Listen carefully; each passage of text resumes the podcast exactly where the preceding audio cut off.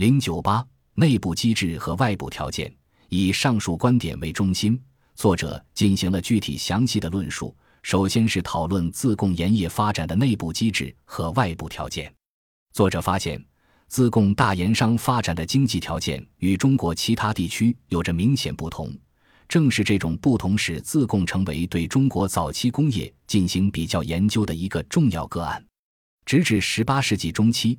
自刘井和贡井在四川不过是地位一般的两个盐场而已，其生产规模不及川北的射洪、蓬溪盐场，也不及川南的乐山、井盐、前尾等地。但到十九世纪中期，几个因素改变了自刘井和贡井的生产状况：四川人口的增加、边缘市场的扩张、其他盐场，特别是川北盐场资源的逐渐枯竭等。都为富荣盐场的发展提供了极好机会，刺激了富荣井盐的钻探。在相对自由的市场环境下，生产技术得到发展。实际上，自流井和贡井的经济结构已经为盐场的发展奠定了很好的基础。在盐场发展的早期阶段，商人们知道怎样利用其他各种资源。随着市场机会的增多，自贡商人经常进行新的，有时甚至冒险的投资。利用富商和宗族力量发现新资源，建立合作经营结构。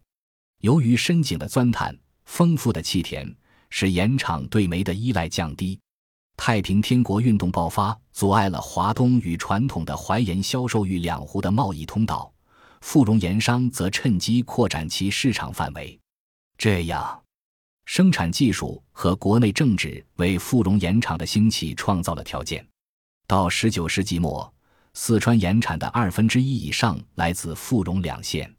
自刘井和贡井商人是如何成功的发展生产和扩展市场的？打深井是一个重要途径，但深井开销巨大，而且十分冒险。在十九世纪中期，一般打一口深井至少花银万两以上，甚至经常数倍于这个开销。而有时深井并非能得到直接的回报。在四川，很少商人能承受这样大的投资。由于明末清初的常年战争，四川经济衰败。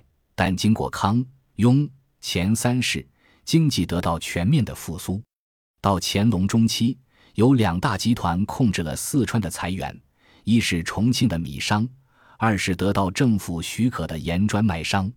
十九世纪下半叶，四川成为山西票号的据点。尽管缺乏集中的。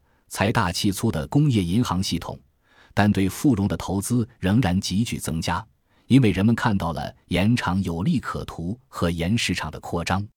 钱庄最重要的功能是把铜钱换成银元和地方各商号间的结算。这些钱庄在相当的程度上扮演着现代银行的角色，为扩大生产提供了资金保证和金融服务。